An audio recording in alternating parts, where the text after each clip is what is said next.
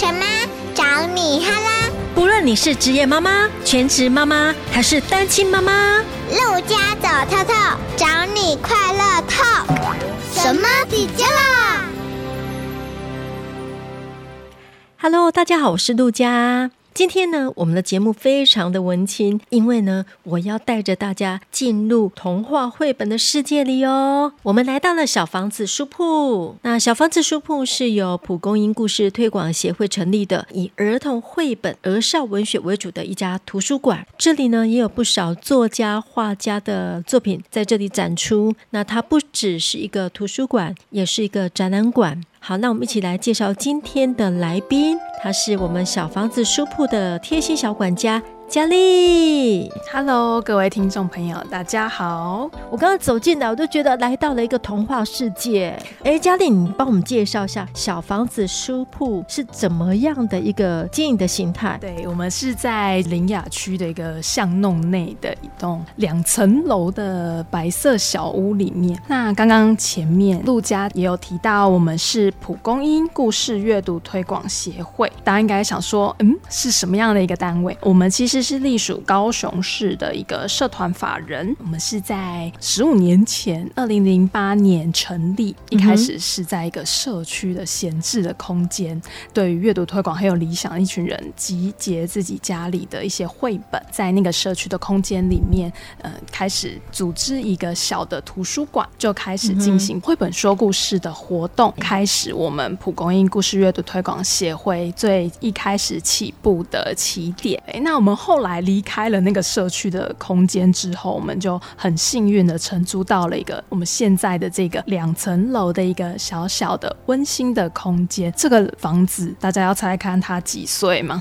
非常老的一栋房子，它的屋况很好，二楼是整个挑高的，对，上面是斜屋顶。我们就是保留它这个房子它原本的设计。这个房子已经六十几年，快七十年，一甲子了。对，那我们现在就是是在。在二楼，我们有一个很大的书墙的空间，也就是我们的图书馆。嗯、那我们其实保留它原本斜屋顶的设计，打造了一个就是通到天花板的一个书墙。这个书墙也是非常多读者第一次来的时候就非常喜欢拍照的地点。这样子，应该很多爸爸妈妈带小朋友上二楼都会倒退一步说：“哇，好多书哦！”对，因为真的很高，这边应该有上千本有吼，有有有，其实应该有七八千册。的书，像我们这边其实、嗯、呃，从我们协会成立到现在，就一直陆续有编列像绘本啊、桥梁书、儿少文学、成人文学等等，所以目前的藏书也是非常丰富。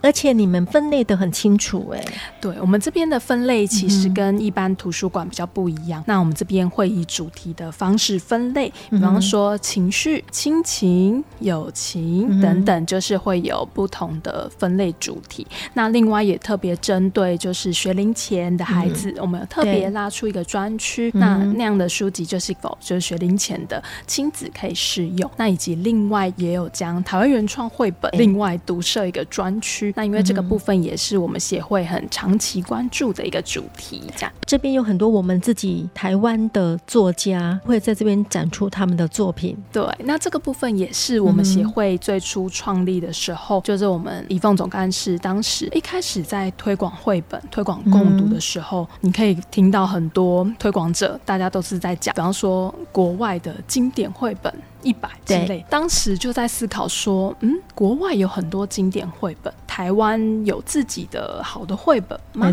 嗯、就是开始有这个疑惑之后，我们就开始，呃，每年都收集台湾自己写的故事，自己画，由自己的出版社出版的台湾原创绘本，嗯、我们就是会去买来，然后去读这些书，嗯、我们也就会想要推荐。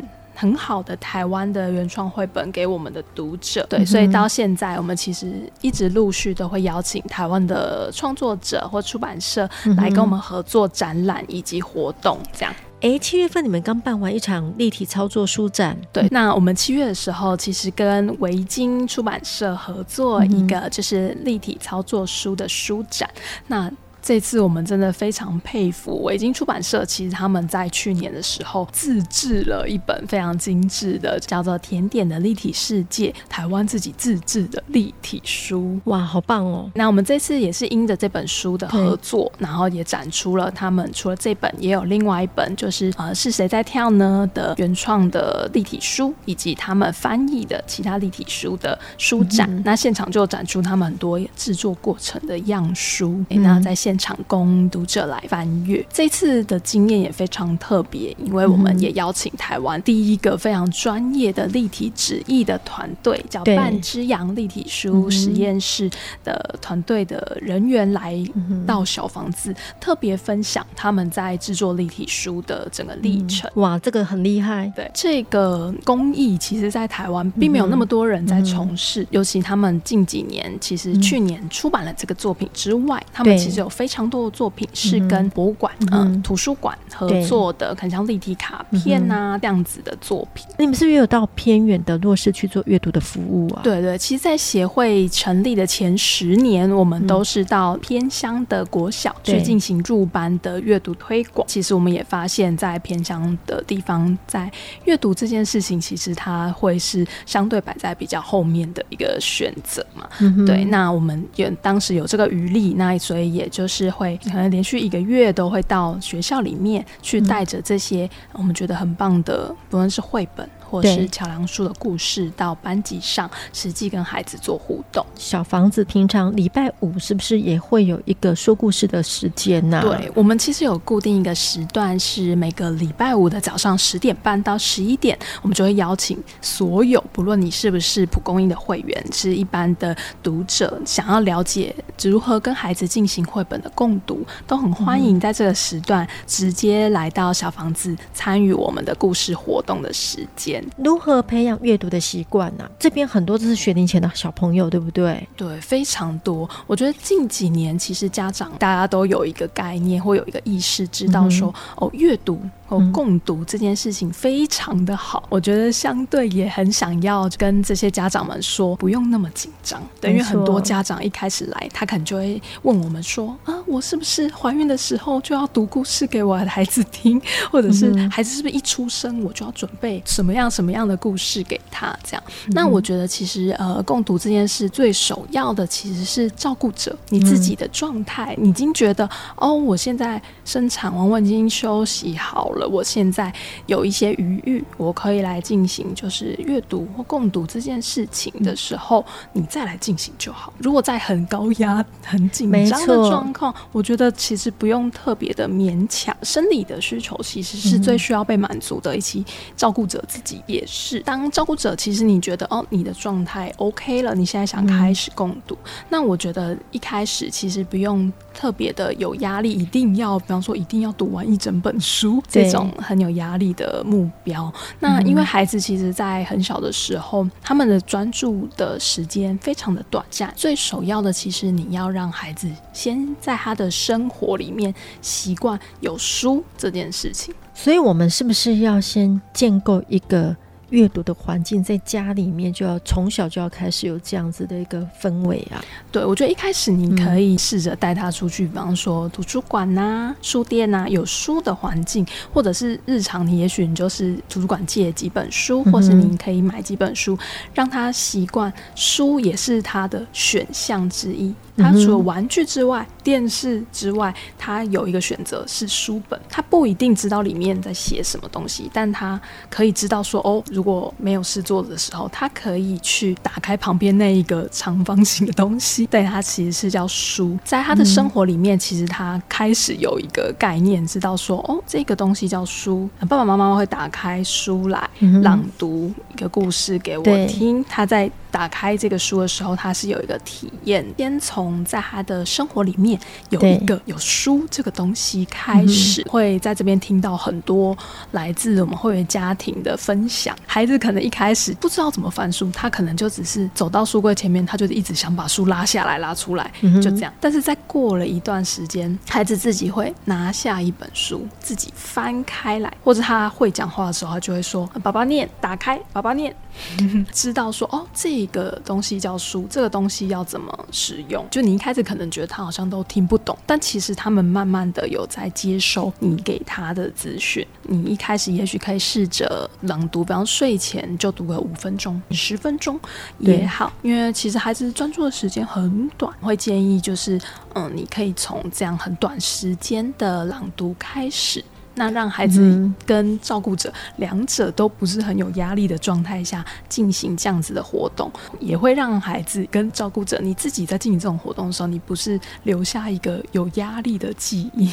对，那是在两方其实你们都是在比较放松的状态下进行，就是一起享受这个故事的过程。大人把他养成一个习惯，时间一到，小朋友他会有期待感。年纪小一点，是不是爸妈讲故事的张力要大一点呢、啊？一般。还没有开始亲子共读的家长可能会有这个担心，就是说，嗯、呃，是不是说故事一定要又演又唱这样？嗯、爸妈很辛苦，竞争对象很多，没错。那我觉得这个是一部分，不过另外一个部分确实也是希望家长可以先不要那么担心，嗯、对，因为其实故事就是绘本。它的优点就是它其实有图像，然后，嗯，呃，透过作者出版社他们精心编排的文字，精心撰写的文字，其实里面呢，嗯，我觉得就有很多吸引人的成分。在我们每个礼拜五早上十点半到十一点的这个故事时间，其实我们也是希望回到比较单纯的纯朗读的形式，嗯，以这种方式进行的原因，其实也是希望让来参与的家长，他其实能够感受到说，哦，原来亲子共读并不是那么高门槛的，其实你是协助还不识字的孩子，帮他翻开绘本，帮他朗读那个故事里的文字。嗯、当然，这个书籍是会需要有一些挑选，因为在不同年龄段，其实他们需要的绘本是不太一样。当然，比较低幼的部分，我们都会挑选他可能是比较认知型的，嗯、或是很简单的故事，比较贴近他生命经验的故事。孩子他其实渐渐习惯，你会有固定一个时间跟他说故事。绘本只是一个媒介，共读这件事情其实更重要的是，你跟你的孩子之间透过绘本，你们有增加更多的话题或是想法上的交流。嗯、我觉得这其实是在共读里面非常珍贵的一个部分。其实小孩子很需要爸爸妈妈跟他在一起独处的时间。亲子共读是父母亲陪伴孩子一个很棒的方式，而且阅读其实可以。可以让孩子可以安定下来，可以让他比较懂得等待。现在不管是大人或小孩，其实都缺乏耐心。可以读完一本书，其实那个等于是培养自己的耐心呢。两方都是非常有益处的一个活动。对，所以阅读它也是在培养我们的耐心。对对对，我觉得现在家长也会比较辛苦的是，我们要竞争的对象很多。我所谓的竞争对象就是影片，嗯、因为现在各种媒体三 C，孩子为什么会优先选择那些选项？那是因为他主动输出很多刺激物。这个状态不只是孩子，其实针对成人也一样。大家的专注度、专注时间都在渐渐的缩短当中。其实不是阅读本身呢，我觉得就是这个行为，其实就是协助成人以及协助孩子，他有一段时间可以沉静下来，投注专注在一件事情上面。对，我觉得这应该是阅读带来的影响。从小就是让他养成阅读纸本书的习惯，一进去电子书啊，你很难回来耶。对，你要再看纸本书不容易耶。对，在现在这么繁忙或是资讯爆炸的时代，纸本阅读或者说文字阅读，它还是有它的价值存在的。嗯、以绘本来讲，它因为有它不可取代性，其实绘本它在每个翻页的过程，嗯、它的体验其实是很独特的。绘本也有出电子书，应该说国外会比较盛行。比方说出去露营的时候，他没办法带那么多书，他就是有买电子书吧，他就是带 iPad 出。去，那孩子出去，他如果要看，他也可以看电子书，但他们也会带纸本的绘本出去。如果就以绘本来讲，国内目前大部分都还是会以纸本书为主。那这其实也是，嗯，目前为止我们单位在推动，也还是会以纸本书。比方说，我们礼拜五早上的故事时间，我们一样是拿着书本在孩子面前翻页，然后朗读故事给他们听。嗯、就我们的经验去听一些朋友分享，以及国外的朋友的经验，嗯、他们其实是会。将纸本书的运用是运用在，比方说他们去长途旅行，对，是嗯露营这样子的场域的时候。后，他们会做一些运用。电子书的存在，或是未来的成长，是绝对是无可避免。不管在各个书种，电子书都是持续成长的状态。我觉得在童书这个领域也是，嗯、像童书它还会有别的，像是有声书这个部分的产品，其实也越来越多。嗯、那我觉得它其实也提供家长一个选项，就是你有时候没有时间念书给孩子听，或是你开车时候需要播放等等，这确实也是一种选择。我觉得。电子书最主要是携带很方便，对，纸本书的话，我觉得可以摸得到书本，那个感觉毕竟还是不一样，它有手感，而且印刷的比较漂亮，你看过了以后比较有印象。对，像七月份展的立体书，根本不可能电子化，基本上那个就是立体书的那个操作，它展开一翻页，它整个 pop up 的那个效果，对。对，那绝对是它还是必须有纸本书存在的那个价值。才能彰显纸本书跟电子书视觉上的感觉，其实是有很大落差。哎，是，我觉得这个部分也是我们平常在看纸本印刷，它的，因为我们像我们单位经常会邀请作者来展出绘本原画嘛，对，你看原画，再看到它经过扫描到电脑上，哇，那精彩度看起来就是不一样。对，虽然现在技术其实进步很多了，但是无法避免。它一定是有些细节的流失，以及它颜色就是还是会跟原始那个作者在绘制原稿的时候会有一些落差，这样。所以我们还是鼓励孩子多翻几本书。让他们养成习惯，电子书是辅助功能，是是是现在科技进步的一个很好的可以运用。不过在这边还是要提醒大家，三 C 使用的时间不要过长，不然对视力不好哦。接下来要请佳丽帮我们推荐学龄前孩子以及小学低中年级的学习书单，像绘本啊、桥梁书之类的。嗯，学龄前也就是绘本的部分，其实我们今天想要跟听众分享的是台湾的一个作者，叫做童佳。不知道大家有没有听过？她是一位妈妈吗？是是是。那老师也有出一系列的桥梁书，也有写文今天想介绍童佳老师的小胖猫系列的绘本。我觉得童佳老师的作品，其实在目前台湾的绘本创作里面，我觉得有个很特别的地方。其实老师在他的故事里面，我觉得当然就是一定会有跟亲人、亲子，然后以及他也有一些在校园的人物关系的部分。不过我觉得有一个。非常特别的地方就是老师的作品里面保有非常多的幽默的部分。嗯、那我觉得在台湾的作品里面，相对来讲是非常少见的一个部分。那幽默感其实我觉得也是台湾社会嘛，或是在嗯，不论是。可能在书籍选择或是亲子教养里面，我觉得也是相对比较少被提及的一个部分。感觉是人生中其实是一个不可避免、不可或缺的一种能力。幽默感是一个润滑剂耶。嗯，台湾的爸爸妈妈比较严肃一点，都很紧绷。对，对，不过我觉得蛮有趣的，就是像日本的绘本里面，因为台湾翻译非常多日本绘本嘛，其实他们也有一派是非常有趣，而且。你可能会觉得，嗯，有点无厘头的那种程度。嗯、对对对，那我觉得台湾相对来讲是比较少的。那像今天，呃，我先拿了一本叫做《外星人来的时候要保持镇定》，就这本也很有趣，就是老师小胖猫系列的其中一本书。嗯、这本书里面，它其实就是讲在学校里面，老师跟学生说。外星人来的时候，不要大吼大叫。嗯，也就是说，老师他都会对学生会有一些指导。对，嗯、那只是在这个故事的中后段呢，学生他自己。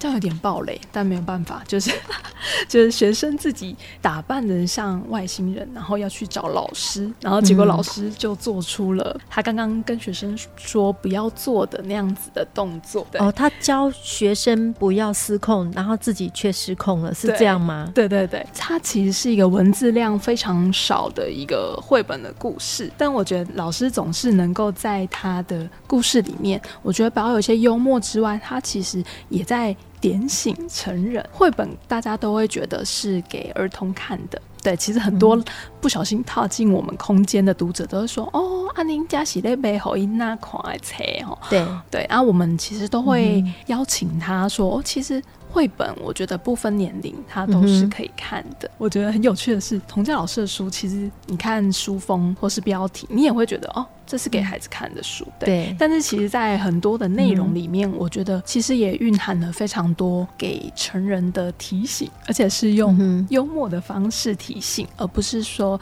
用一种说教的方式。对对，那我觉得这个就非常有意思，因为亲子在共读的时候，孩子的立场怎么看这个故事，然后以及成人，那在这个过程就会产生很多对话。嗯哼哼，所以它就是一只有正能量的小胖猫。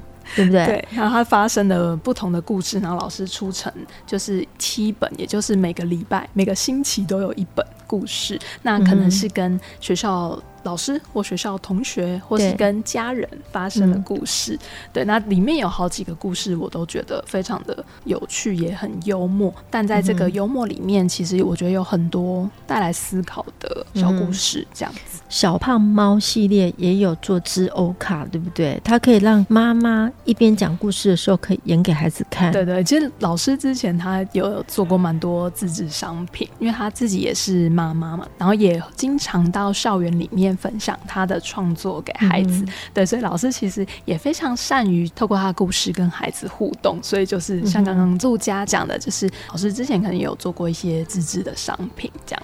彭佳老师他写的。绘本也是他画的，对对对，他、嗯、这个就是图文作者都是他，这样蛮有趣的。这个小胖猫系列，对我觉得有趣的地方也是他的主角角色相对是一个很单纯的角色，嗯、不过他其实就发展了一系列，然后在各个地方发生的故事。嗯、那像老师的小胖猫系列，其实前年也有在我们的空间展出原画。那这个系列非常特别，我觉得老师非常厉害，用了油画。哦，创作，因为基本上很少创作者画绘本会选择油画，嗯，因为大家大概知道油画的创作，它你涂完一层之后，你要等它干，你要放好几天，你才能再上另外的颜色，这样子，所以是非常费工的。对。对，所以我们当时看到原画也觉得。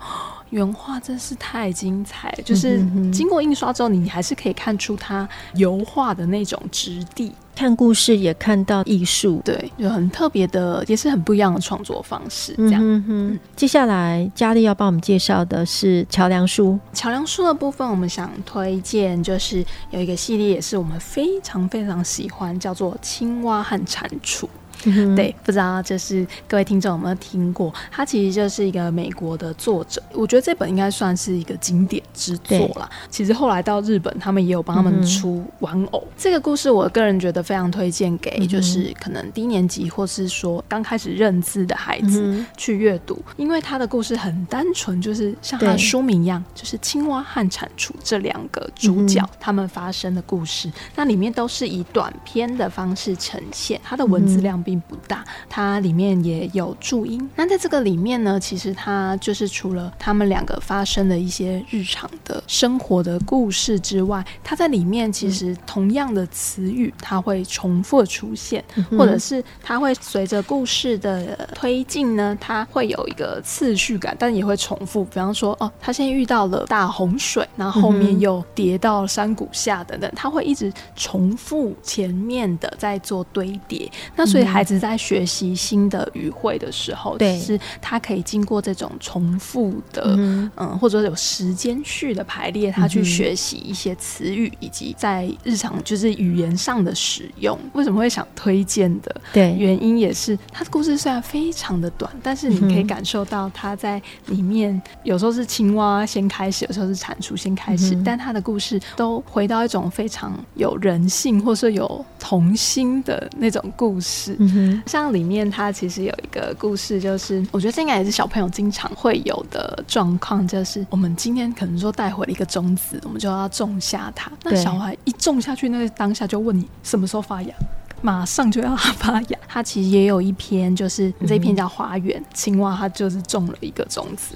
他就一直问什么时候要长出来。对，嗯、那他在这个故事过程呢，他试了很多方式。他一开始就对他大吼：“赶、嗯、快长出来！”然后蟾蜍跟他说：“你这样吓到他了。”对，那他后来就试了不种方式。他可能念了故事书给种子听，对，和唱了歌，嗯、对，或演奏了音乐给他的种子，但还是没有发芽，他就累了，他就睡着。后来过了几天，蟾蜍跟他说。哎，你看发芽了。那我觉得在他的故事里面，我觉得你可以看到很多跟孩子的生命经验非常多雷同的部分，嗯、所以孩子可以很容易进入这样子的故事情节里面。在里面，他又有一个有伴的部分。其实现在因为孩子生的比较少，我们在小房子现场其实也感受得到，就是很多孩子因为家里只有一个孩子，所以他并不知道怎么跟其他人相处，或者是他不理解别人。为什么会有那样子的反应？在说故事的时候，他看不到字，他可能就挤到前面，他很想要赶快看，他其实很难去体会说，哎，旁边还有后面还有其他小朋友。对对，那我觉得很多的相处，嗯、人我的相处，嗯、我觉得在这个故事里面，你也可以看到说，哦，当别人他有一些失望落空或者是什么状况的时候，哦，你可以看到另外一个角色他是怎么样回应，他用故事来隐喻我们人与人之间的。相处那一种态度，嗯，对，而且他的故事都非常短篇，嗯、然后也很贴近生活。像青蛙和蟾蜍，它就是它是有应该是三本四本的很薄的书。嗯，其实这个故事大概还没有识字的时候就可以朗读。如果家长就是有这个意愿的话，嗯、其实你就可以朗读一个短篇给他，因为他的文字量并不多，他蛮简洁的。对，对对，全书找不到一个最字的一本桥梁书。哎，它是不是也有中英文呐、啊？有有。它原版是英文，翻译成中文版，它还附一个 CD 这样子，所以它其实你有需要的话，也是可以聆听朗读的版本。有没有小朋友会问说，青蛙跟蟾蜍有什么不一样？会会，对，很多小朋友看到这一本，一定会说，他们两个有什么不一样？但是呢，我后来发现，小孩的生物知识其实往往比大人丰富。比方说，像我们这边很多小孩很喜欢恐龙，嗯、他们每个都是恐龙博士，就跟你说那个是什么什么什么龙，这个是什么什么什么龙。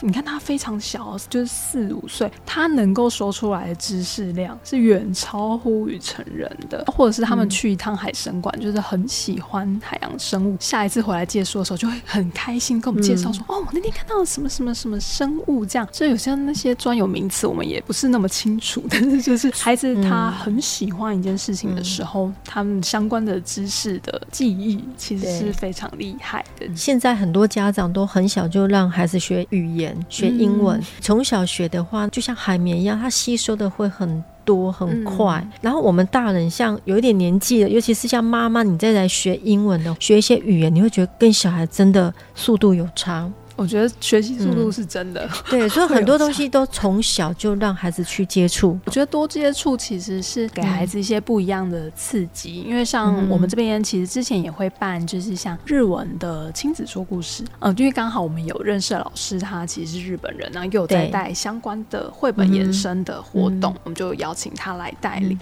有一些家长会询问我们说，哦，为什么孩子听不懂日文的话可以参加吗？诶，那我们其实都会觉得不同的语言。语言包含其实台语、客语、嗯、这些都是不同的语言，其实带给孩子的是不一样刺激。嗯，台语、客语或原住民语，其实又有另外一层意义，是因为它是我们的母语。对，对，那其实所以我们其实近期也有很多就是台语的活动、故事活动也有、嗯、不同的语言，你其实可以从他的语言里面学习那个使用那个语言的地方，他们的文化。我觉得这件事也是非常有趣。透过他的不同的发音，嗯、我觉得也会，嗯，就是因为他跟我们平常。不一样，所以小孩他们在听的时候也会觉得，哦。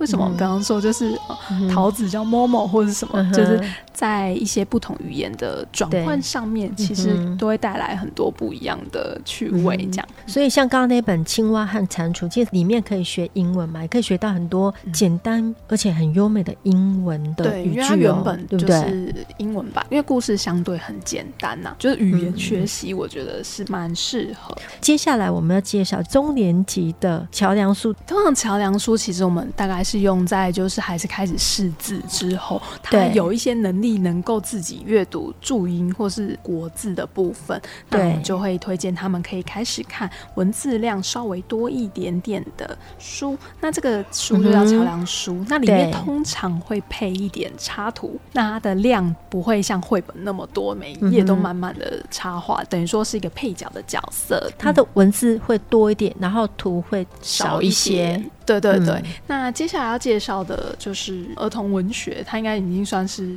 儿童文学的程度了，是《神跳墙》这本书，其实是台湾的作者叫严志豪老师，嗯，文字作者。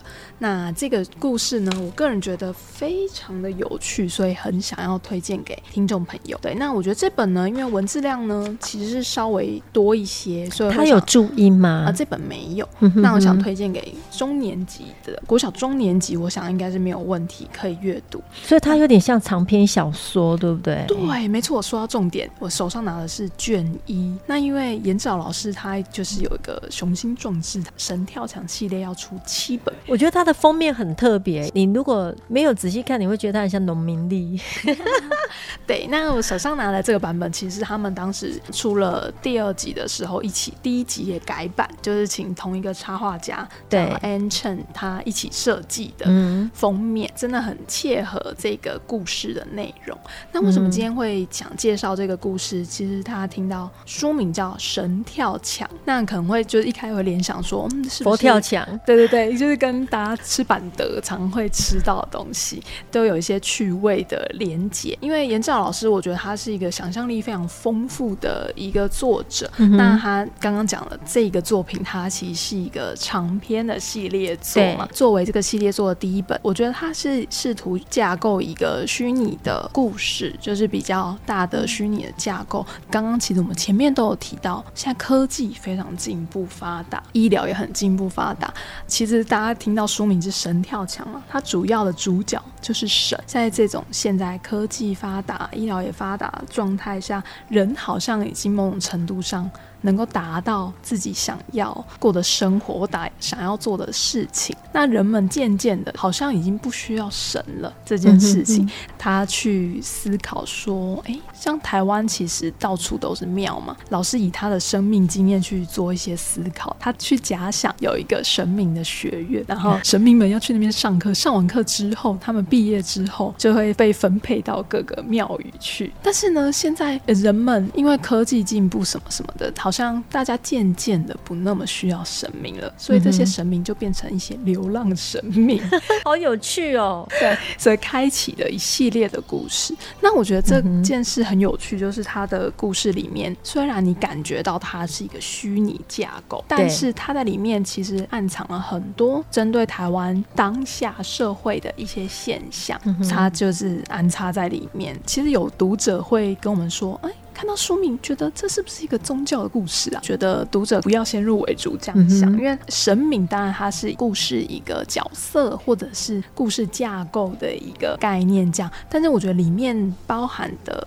内容，其实很多还是关于人最终在追求的是什么？科技的进步、医疗进步，真的有让人们越来越幸福吗？很多故事里面其实都会是大家在思考的一个问题。嗯、里面当然有非常多就是这些。呃，落难神明之间的彼此的协助以及扶持，嗯，然后一起前往自己心中渴望或是所想，这样。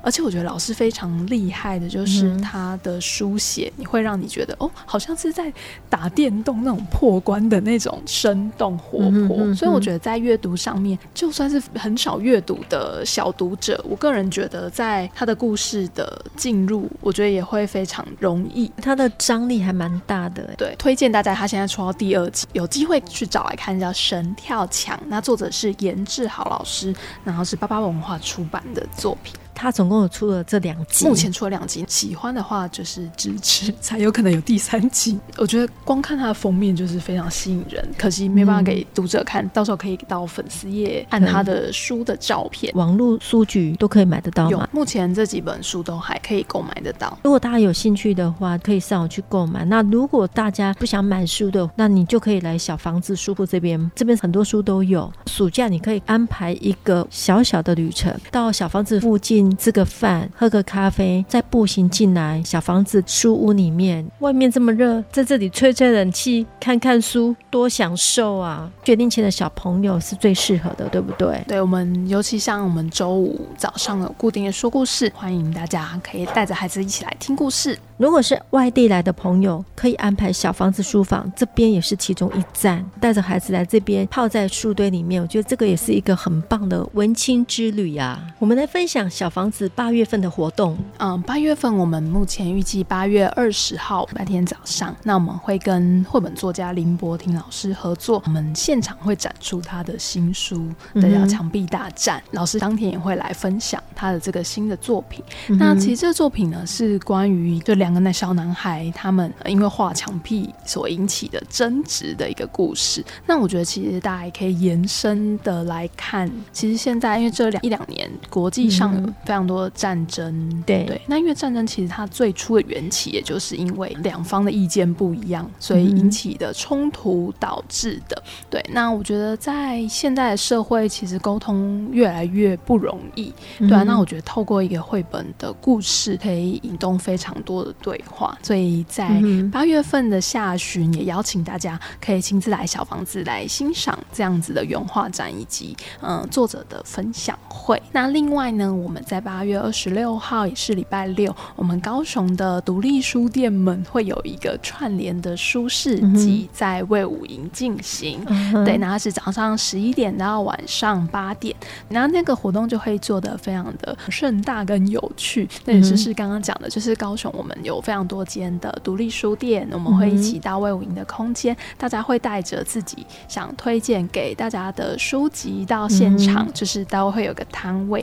那像我们小房子书铺这边，我们也会准备有两场的故事活动在现场。嗯、除了说故事之外，我们也会就有一些延伸的活动。那这个活动也邀请大家在暑假的尾声，那因为魏武营其实是非常多家庭会选择去那边亲子活动，对对对，遛、嗯、小孩。的一个很棒的地方，那它本身也是一个非常专业的展演空间，没错。对，那我们这次很开心有机会，就是跟其他书店伙伴一起到魏武营外面做一个舒适级的活动。那相关的讯息也会陆续发布在，呃，像我们小房子书铺的粉丝页也会有，就是各间书店都会一起联合发布。那也邀请大家就是在礼拜六的时间可以到魏武营走走，也可以来找小房子书铺。开学前最后一波的活动，大家不要错过哦，就在高雄的魏武营，记得要去找小房子哦。对对，谢谢今天的贴心小管家佳丽，跟我们分享了这么多宝贵的经验，那也推荐了很多的好书以及活动。父亲节快到了，在这边祝福所有的爸爸们父亲节快乐。也，祝大家父亲节快乐。